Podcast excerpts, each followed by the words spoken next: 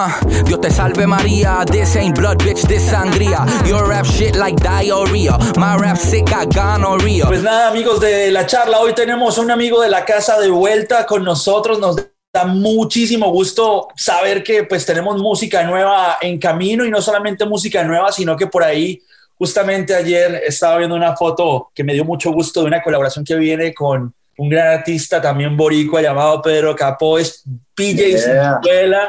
Que, que, nos trae mucha música nueva, eh, me encanta lo que estás haciendo, Duolingo está buenísima, está espectacular, men.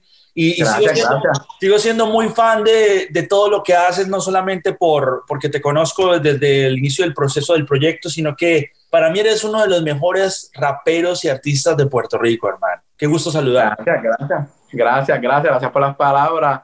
Eh, sí, estamos tratando de sacar eh, una canción casi mensual si podemos. Aquí estamos con Duolingo, que ya el video está en la calle. El video es bien interesante porque se grabó empezando la pandemia. Eh, así que las escenas se ven como, como solitarias y pudimos grabar en las áreas más pobladas, ¿verdad? O más transitadas de Puerto Rico, pero no había nadie. Pues porque lo grabamos un domingo por la mañana, así que pueden buscar el video de Dolingo. Y sí, la semana que viene saco Ailame con Pedro Gabó, que también estoy bien emocionado por eso. Totalmente, PJ. Y PJ, hay algo que, que me gusta mucho de, esa complicidad que tú tienes con, con las canciones que, que, haces y las colaboraciones que haces. Y es que tú, tú no tratas de hacer algo que ya había pasado, ¿no? Tú tratas como de que siempre el sonido tenga algo nuevo, ¿no? Y siempre que uno descubre una canción tuya se da cuenta uno de eso, ¿no? Yo me acuerdo cuando hiciste Coñejo y Bad Bunny una canción, era totalmente diferente de lo que uno estaba acostumbrado al rubro de ambos artistas, ¿no? Sí, sí. Eh, ¿Cuál es tu plan con Bad Bunny Ñejo? Que es como un rap, pero se siente bien, bien West Coast, 90s rap. Sí. Eh, o tiene elementos de, de, esa onda. Pues estamos como en esa. Siempre me gusta inventar. También tengo que darle gracias a los productores con quien trabajo.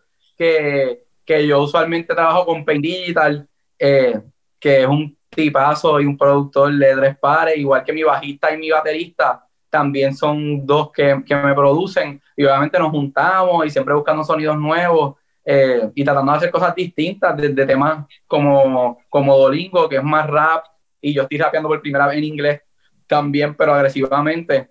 a Eso te iba a preguntar. Que bailame, que eso te iba a preguntar.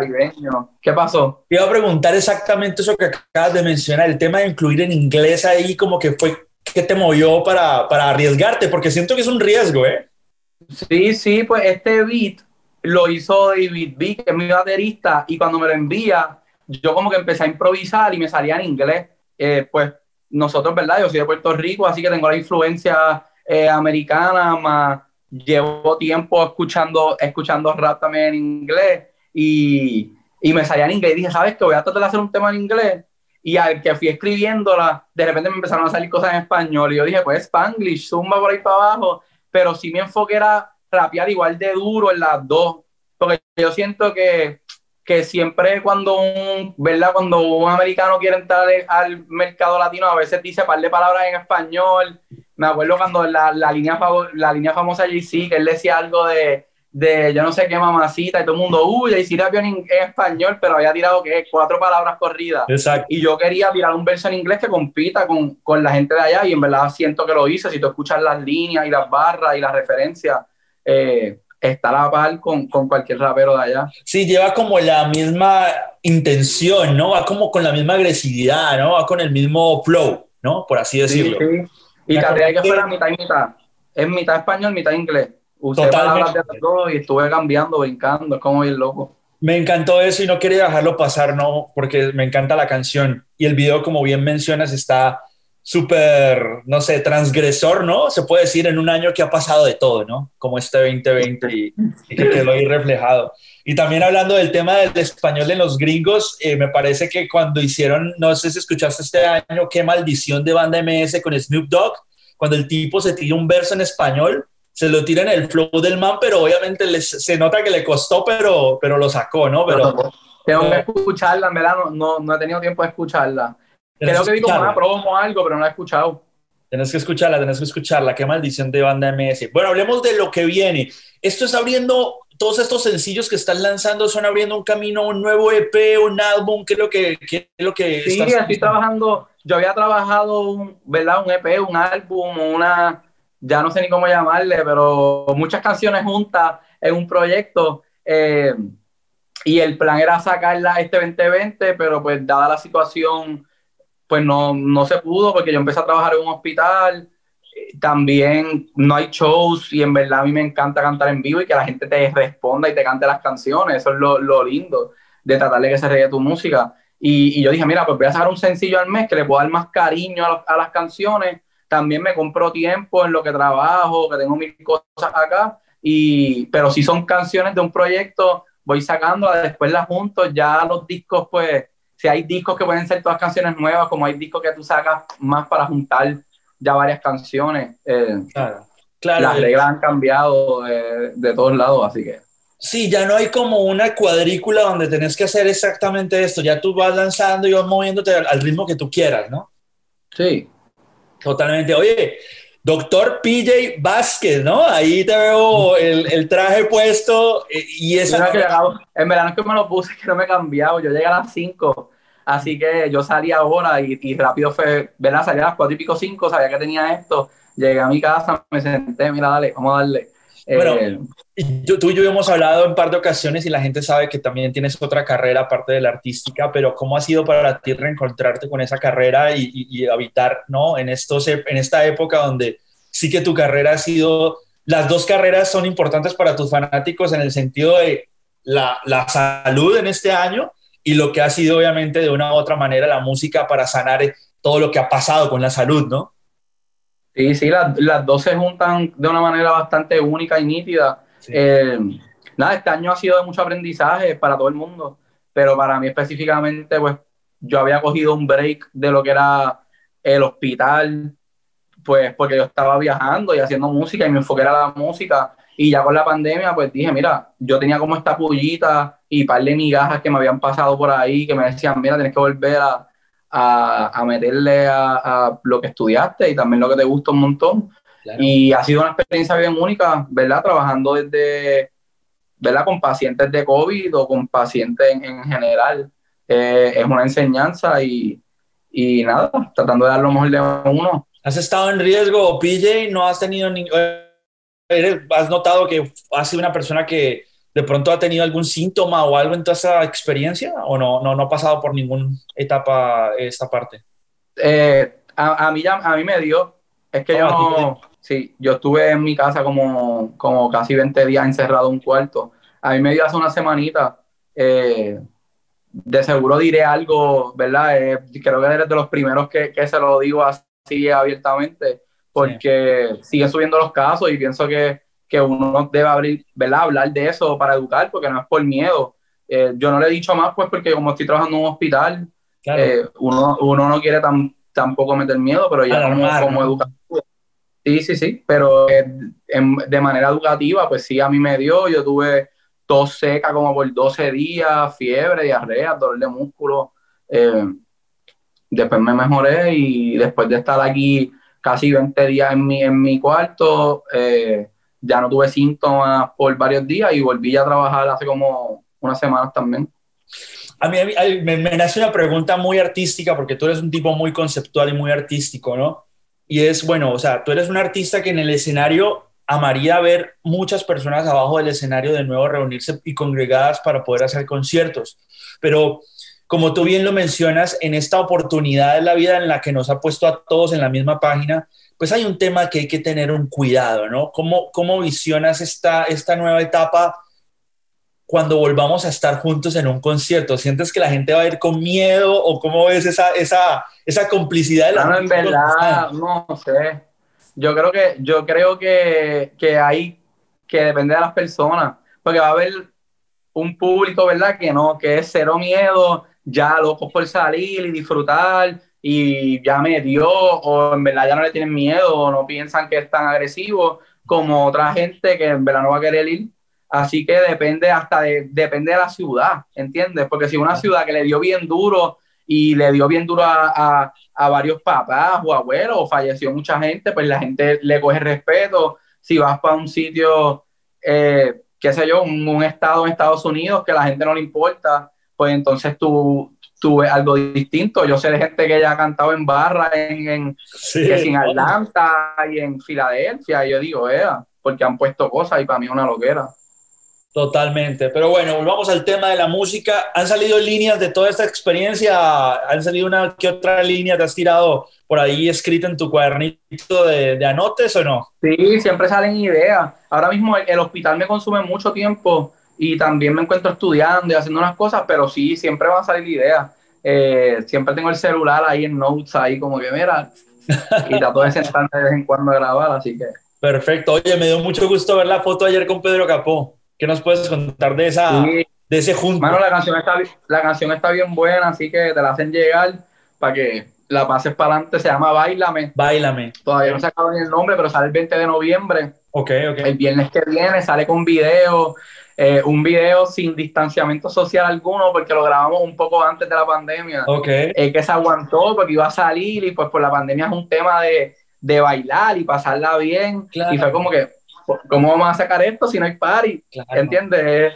Pero ya, pues ya después de un tiempo es, mira, es un tema igual familiar, que las navidades la gente lo puede gozar desde la casa. Eh, así que nada, lo ves, me dices qué piensas, lo pasas por ahí y, y gracias por el tiempo también siempre. No, por favor, y sabes que soy muy fan de tu proyecto y cada vez que me dan la oportunidad de decir un espacio para PJ creo que ese es de los pocos artistas que uno pensaría en no tenerlo. Siempre es un gusto tenerte, PJ. Oye, y, bueno, nada, eh, te agradezco mucho la, la, honestidad, ¿no? También de contarnos esa experiencia del inglés. Siento que muchos artistas le tienen miedo. Siento que muchos artistas también se han guardado, como bien dices, esos lanzamientos que tenían ya proyectados para este año, pero los aguantaron un poco por la condición y la sensibilidad del caso. Entonces, eh, yo creo que eh, ha sabido medir un poco esa, esa, normalidad ¿no? dentro de la música. Pero ¿qué piensas personalmente como artista? Porque también ha sido un año en que mucho artista por no hacer conciertos, pues empezó a lanzar música como tú una vez al mes y la onda y estamos teniendo lanzamientos muy constantes. ¿Sientes que esto ha sido una camisa de fuerza para el tema creativo o sientes que ha sido como un desfogue también para dejar salir todo lo que está represado artísticamente? Yo pienso que, en momentos como estos sí sale, sí sale la creatividad a, a, flotar, sin duda alguna. Eh, para los artistas es un momento complicado porque, ¿verdad? Depende del artista. Yo soy independiente. Yo básicamente, ¿verdad? Yo subo mis canciones y las corro con, con, con algo que yo hice independiente, pero hay muchos artistas que dependen también solamente de los shows, pero alguien como yo pues también los shows extras, que es lo más que me gusta, no depende de eso. Así que uno tiene, para la industria de la música y para los artistas, todos estamos en un, en un momento de aprendizaje y de buscar eh, de qué manera uno también puede hacer otras movidas, porque la industria se ha convertido a, a que los artistas ¿verdad? generan por, por, cantar en vivo, pero no son los dueños de su máster, no son los dueños de la distribución, no son dueños de un montón de cosas. Eh, que que hay, mucha, hay muchas cosas, porque el negocio es, es bien loco y, no tiene reglas. Que eso lo hace tan interesante también. Sí, eso lo hace proactivo también, ¿no? De una u otra manera. Y para terminar, eh, cuéntame cómo está el tema de la inquietud de unir culturas en la música. Siento que estamos viendo al mexicano que nace en Monterrey, en Obregón, en diferentes lugares haciendo canciones de trap con guitarras, llamaban ahorita corridos tumbados, pero son como medio traps. Vimos a Bad Bunny incluirse en un, en, un ah, corrido total. Ese, ese unión, eh, te quería preguntar sobre eso, no sé si tienes un punto de vista sobre esa unión tan orgánica de las culturas, pero que Puerto Rico y cualquier, cualquier artista latinoamericano ahorita está desde sus raíces y sus sonidos auténticos proponiendo en el rap y proponiendo en el trap. ¿Cómo, cómo lo escuchas eso? Para mí eso está súper cool. Eh, yo pienso que la música es, fusiones y evolución. Y, y si uno va estudiando la música para trap, en verdad bien pocas cosas son nuevas Alguien ya usó una guitarra con, ese, con esa batería, pero en otra música que se llama distinto. Así que que se vuelvan a unir de algún modo es hermoso. Eh, yo pienso que la música es música. A los humanos nos encanta como encalcillar a la gente. Ah, esto es trap, esto es hip hop, esto es reggaetón, esto es... Pero si tú puedes rapear en cualquiera de esos temas, pues zumba lo que a ti te guste. Si puedes cantar una balada, pues entonces tú puedes cantar bonito un reggaetón o un R&B o un rap o un bolero, una salsa. Eh, es cuestión de estilo, pero sigue siendo música. Yo no pienso, obviamente, si lo tienes que hacer, a mí me gusta hacerlo y pienso que se debe hacer con respeto en cuestión de estudiar qué es lo que se ha hecho y, tratar de, maximizarlo y, añadirle a la cultura, no quitarle. Pero en la fusión, en la fusión y la unión está la fuerza y más hoy día con, con ¿verdad? Como se ha movido el, el como se ha movido el, la industria. Yo siempre, cuando yo empecé, yo soy bien fanático ¿verdad? Yo, yo, empecé antes de Spotify y de Apple Music quizás y de esto de algoritmos y playlists. Así que yo era, yo soy bien fanático de artistas que no hacían featuring. A mí me gustaba, mano, eh, J. Cole o, Kendrick, o, aunque Kendrick tenía un grupo, pero cuando sacaba un disco al principio, los primeros discos de Kendrick, de Mac Miller, eran dos o tres featuring y 12 temas uno solo. Y ya la industria cambió porque por el internet, que es tan fuerte que a ti te conviene estar grabando con gente y uniéndote y en vez de buscarle lo malo, yo creo que encontrarle lo bueno, hace amistades en la música, aprende de otras culturas, tienes que escuchar otra música, te, te pasa juntándote con gente, yo pienso que, que en verdad está bien cool y usarlo a tu fuerza. Y esa camisa de fuerza, me acuerdo que artísticamente hablando antes que tenían cada proyecto de, oh, si no sueno en la radio, entonces no existo. Yo creo que eso el Internet cambió esa regla, ¿no? En la ecuación de, de promover la música, ¿no? Sí, full, full. Yo pienso que ya la radio es, eh, es, una, una, es una herramienta para llevarlo a, otro nivel en un momento ¿verdad? necesario, depende de, de, qué canción tú quieres trabajar, pero no es, no es que no puedes hacer las cosas sin la radio. Exacto, exacto, exacto. PJ, a mí me gustan muchos tracks de tu, de tu repertorio fanático soy de, de, Cuenta conmigo, de cuál es tu plan, obviamente, de La Pelúa, el remix me encantó muchísimo. Pero si, si PJ elige uno de su catálogo que dice, para mí esta canción de mi catálogo es como una de las canciones especiales y que me muero por volver a los escenarios a, agarrar el micrófono y cantarme esa canción para todos mis fanáticos, ¿cuál sería esa canción? Eh, uh, en verdad que te, te, puedo decir más de una. Claro. Pero, pero en verdad Duolingo Duolingo yo estoy loco por tocarla en vivo. Oh, Porque ya yo le hice hasta cortes de batería, como que ya yo hablé, el que hizo la pista es mi baterista para colmo. Y yo le llamé, mira, cuando hagamos esto en esta parte, vamos a tumbar la canción y confía que la gente se va a volver loca y volvemos. Así que ya yo tengo, ya yo hice hasta planificaciones para, con pausas y cosas para esa canción. También yo tengo Mírame, que salió en agosto, y Mírame es un tema bien personal, me puedes conocer a través de él y la gente, esos temas la gente los canta con una pasión porque es bien para los fanáticos fanáticos que les gusta mi música, que es un tema como lo que nadie quería que fuera, que también es de mi repertorio y es, y es un tema que no tiene que ser más grande que cuál es tu plan, pero yo lo he cantado en festivales y lo que nadie quería que fuera parte igual de duro que cuál es tu plan y la gente nunca lo ha escuchado es la gente sin escucharlo es como que, ¿qué?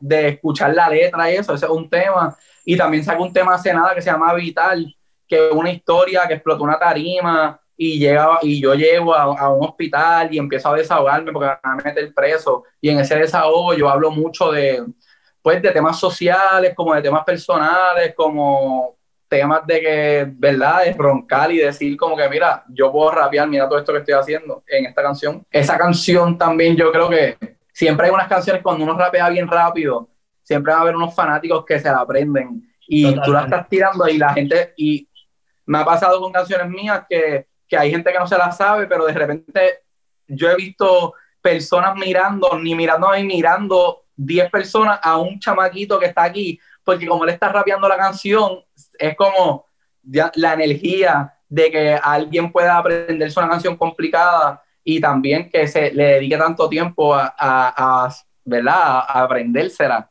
Esa energía es contagiosa en, en, los shows. La gente no se da cuenta, pero, o quizás sí se da cuenta, pero no, es algo que se habla mucho. Pero yo en vivo, yo lo siento, no tienes que saber la canción, se la pueden saber 30 personas, pero una canción que es bien distinta y, y bien, bien rap, y la energía hasta de la gente viendo que otra gente se sabe un tema que no se supone que te lo sepa, porque los temas que se supone que tú te sepas son los que repiten el coro tres veces y los sencillos, no cuatro minutos sin coro, rapeando por ahí, haciendo una historia. Así que yo estoy pompeado por tocar un montón de canciones. Qué bueno, PJ. Y, haces falta, men, en los escenarios. Yo, yo, hay una anécdota personal que puedo contar aquí en esa conversación que quedé grabada en la entrevista, es que cuando yo conocí por primera vez el proyecto de PJ, yo fui a un concierto de Residente aquí en Los Ángeles, en Downtown LA, y, y salió PJ y, y se aventó su concierto y todos los que estaban ahí hablando, tomando su cerveza y la onda, todo el mundo volteó a mirar al escenario y dijo, ¿y este tipo de dónde lo sacaron? ¿Quién es este tipo? ¿Quién es? O sea, buenísimo. La gente se metió en el flow, empezó como. Es más, terminaron aplaudiéndolo y pidiéndole otra canción. No sé si recuerdas ese concierto. Yeah, eh, con eso fue.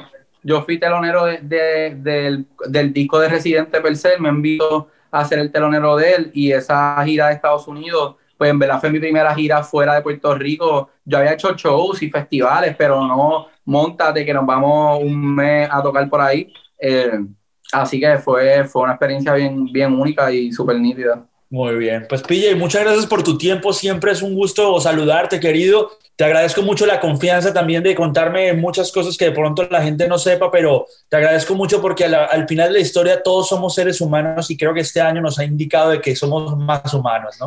Y, sí, y que hay que aprovechar el tiempo que una vez esto salga, ¿verdad? O, o que, que cese o que encuentren una cura o que, o que bajen las cosas, pues aprovechar el tiempo y aprovechar poder salir, viajar el que pueda, ir para la playa, estar con las amistades, abrazarnos, porque algo que uno extraña, salir a bailar, que el otro día estábamos hablando de eso de bailame, porque es bien loco, porque uno ya puede comer, salir a un restaurante a comer, uno puede quizás ir para la playa así, pero hacer ejercicio, pero ir a bailar es algo que en verdad no se puede hacer porque extraño bailando juntos, como ir con una barra. Y, creo que es algo que uno empieza a apreciar más eh, por, por, por, este distanciamiento. Pero sí, ojalá nos veamos en, y bailemos y, vacilemos cuando nos veamos otra vez y gracias por el tiempo. Seguro, Ricardo Montaner me decía en estos días una frase que no se me olvidará. Éramos libres y no lo sabíamos. Eso es cierto. Qué lindo. Sí, sí, sí. Hablamos, Pille, cuídate mucho, un abrazo. Seguro que sí. Bien pegado, bien pegado. Uh, todo empezó mirándote a los ojos. Dime si me quedo, recojo. Que son las 2 AM y solo el reloj sabe lo que pasa si te cojo.